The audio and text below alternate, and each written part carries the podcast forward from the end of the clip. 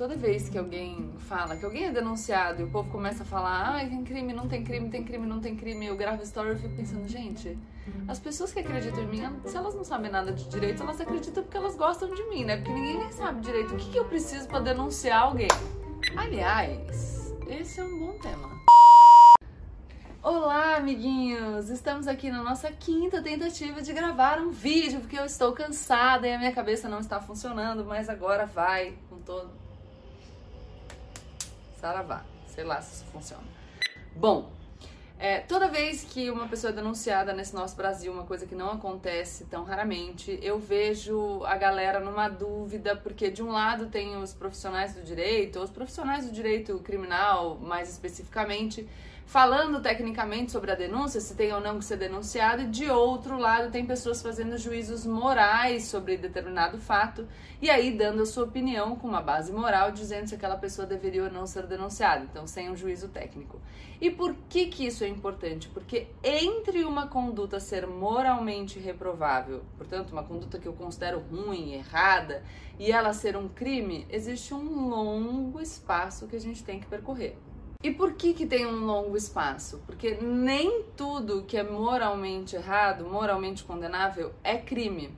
Para uma coisa ser considerada crime, ela tem que estar prevista como crime na legislação penal. Aí vocês vão falar para mim, der, óbvio. Então, mais ou menos óbvio. Porque a gente não presta tanta atenção assim quando a gente considera a atitude de alguém errada. E aí, o fato de eu dizer que algo tem que estar previsto na lei tem algumas outras consequências. A primeira é, precisa estar previsto de forma explícita numa lei e essa lei precisa ser anterior ao fato. Então, na Constituição Federal está escrito assim: não há crime sem lei anterior que o defina, nem pena sem prévia combinação legal. Então vejam, sem, sem lei anterior que o defina. A lei tem que ser anterior ao fato e o fato na legislação criminal tem que estar tá muito bem descritinho. Por que isso? Porque eu, cidadão, tenho que poder me comportar tendo certeza sobre o que eu vou fazer. Então, olha, eu conheço a legislação criminal e eu sei que as condutas criminosas são essas aqui.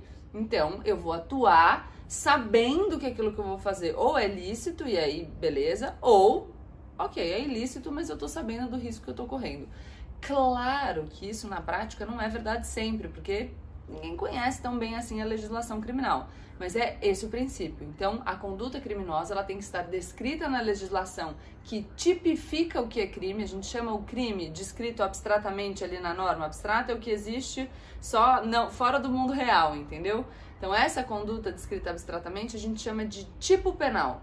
Então, esse tipo penal tem que estar muito claro, muito explícito, para que a gente possa saber exatamente quais são os limites da nossa atuação no mundo concreto. E aí, para uma conduta ser considerada criminosa, aquilo que eu faço no mundo real tem que encaixar direitinho com o que está previsto na hipótese abstrata da norma. Então, tem que fazer um encaixe perfeito. Eu gosto de fazer uma, uma ilustração com aquele brinquedinho de criança. Sabe que você tem que pôr o quadrado no quadrado, o círculo no círculo? Então, tem que encaixar perfeito. Se você tiver que esticar para caber, aí não tá certo. Então, se você tiver que esticar o tipo penal para conseguir enfiar lá dentro a conduta de uma pessoa, tá errado e não tem crime. Vamos caminhar um pouquinho mais. Então, no geral, no geral, tá?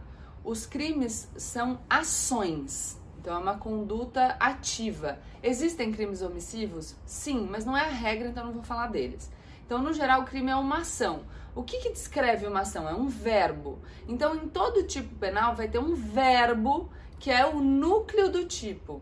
Então, vai ter praticado o crime quem tiver praticado a conduta descrita pelo verbo nuclear do tipo penal. Então, por exemplo, matar alguém, qual é o verbo? Matar. Então, quem praticar esta conduta é que vai ser responsabilizado pelo tipo penal.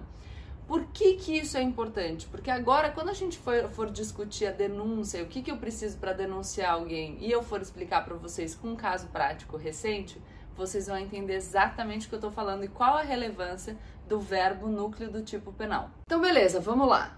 É, o, a polícia recebeu uma notícia de que alguém fez alguma coisa errada. Olha, ao que parece, essa pessoa praticou uma ação que é descrita como crime pela legislação penal. Aí o delegado fala: hum, devemos instaurar um inquérito, vamos investigar. Só para vocês saberem, o inquérito ele é uma peça facultativa. O Ministério Público ele pode iniciar uma ação penal mesmo que não tenha havido inquérito, desde que ele considere que ele já tem tudo que ele precisa, então ele não precisa investigar mais. A gente só precisa instaurar o inquérito quando a gente tem que investigar mais a fundo. Beleza. Aí acontece ali o inquérito e o Ministério Público ele sempre fiscaliza a atividade da polícia. Então o inquérito policial ele fica indo da delegacia de polícia civil, que é a polícia que conduz a investigação, para o Ministério Público. Em determinado momento o Ministério Público vai falar: "Pronto, já tenho o que eu preciso para denunciar esta pessoa. Aqui uma, um esclarecimento. Denúncia, a gente sempre pensa que aquilo, alô, polícia, está acontecendo um crime aqui no meu bairro. Mas não, no processo penal, a denúncia é a peça, o documento que formaliza a acusação contra uma pessoa. Então é na denúncia, nessa peça processual, nesse documento que é assinado pelo promotor ou pelo procurador, que vai estar tá escrito que fulano está sendo acusado da prática de tal crime. E é essa peça que vai dar início à ação penal. E aí a ação penal vai se desenvolver com produção de prova e no final vai ter uma condenação ou uma absolvição. Mas então já entendemos qual é o significado de denúncia no processo penal. O que, que o Ministério Público precisa para denunciar alguém? Ele precisa de prova da materialidade, então uma prova de que o crime aconteceu e indícios suficientes de autoria. Vamos pensar no caso do Glenn Greenwald, que aconteceu recentemente, que gerou muita discussão? Beleza. Algumas autoridades públicas foram hackeadas, tiveram seus celulares hackeados. E existe um crime previsto na legislação penal que, que descreve a conduta de invadir dispositivo eletrônico para pegar as mensagens lá. Não estou falando a redação exatamente, depois na Marina na edição você coloca o tipo, vai colocar. Então, este, o artigo número tal, invadir dispositivo, blá blá blá, é o tipo penal, lembra? A hipótese abstrata da norma. Qual que é o verbo nuclear? Pior que eu nem lembro qual que é o verbo nuclear, mas eu acho que é o invadir. Então, invadir dispositivo. Então, a pessoa que deve ser responsabilizada pela invasão é quem invadiu, tá? Então, eu preciso de uma prova de materialidade, ou seja, de um laudo mostrando que de fato aparelhos de telefone foram invadidos. Não é o aparelho, né? É a linha, sei lá como é que funciona nesse mundo bizarro aí da tecnologia. Mas eu preciso é, dessa prova de que de fato foram invadidos dispositivos eletrônicos. Essa é a prova da materialidade. E aí, os indícios suficientes de autoria são os indícios que me mostram quem é que foi que invadiu aquela porcaria daquele dispositivo eletrônico. E aí tá o pulo do gato. Por quê?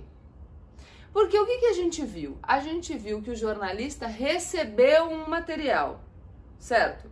O crime tem como verbo nuclear receber? Não, é invadir. Então a gente só vai poder acusar o Glenn de ter invadido se ele invadiu. E aí, mesmo que a gente considere errado ele ter pegado essas mensagens e publicado, ele não praticou o que está descrito na norma penal, porque ele não invadiu. E aí a gente não pode acusar ele de ter feito algo que ele não fez. Aí vocês vão falar para mim, Pô, Gabriela, mas devia ter um crime prevendo a conduta do jornalista que recebe o material e publica. Pois é, mas se não tem, não tem. Aí não tem crime. Você pode até discutir, eu vi depois que na na decisão de recebimento da denúncia, um juiz fala sobre um favorecimento pessoal, que é um outro crime, eu não vou entrar no mérito para vocês, mas que poderia ter a ver com uma orientação da parte do jornalista para destruição do material. Não acho que foi isso que aconteceu, já gravei stories sobre isso. Quem me segue lá no Instagram viu que eu fiz uma análise detalhada da denúncia. Mas o que eu quero que fique claro para vocês é que não é porque a gente não gosta do jornalista ou porque a gente acha que ele fez algo errado que a gente pode concluir necessariamente que ele praticou um crime, porque para existir crime precisa do encaixe. Então, nem tudo que é moralmente condenável é criminoso.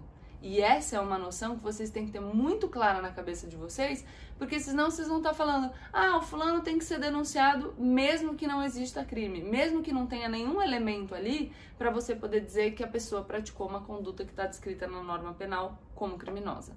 Tá, mas aí vai chegar uma outra dificuldade que é: pô, mas como é que eu vou saber se é crime ou não? Dica de ouro. No geral, quando uma pessoa é denunciada e o povo noticia, a denúncia está disponível no Google. A do Glenn, por exemplo, estava. Aí você coloca no Google denúncia Glenn PDF. Vai aparecer um PDF. E aí ele vai falar, ah, o Glenn, tarará, fez isso, aquilo, aquilo outro, e no fim de algum parágrafo vai estar escrito que ele está sendo acusado da prática do crime previsto no artigo tal do Código Penal, por exemplo. Aí você faz o quê? Você bota no Google Planalto, Código Penal. Vai aparecer no site do Planalto a lei, o Código Penal. E aí você entra no Código Penal, procura o artigo e lê. Aos poucos você vai começar a aprender a distinguir aquilo que realmente encaixa e aquilo que não encaixa.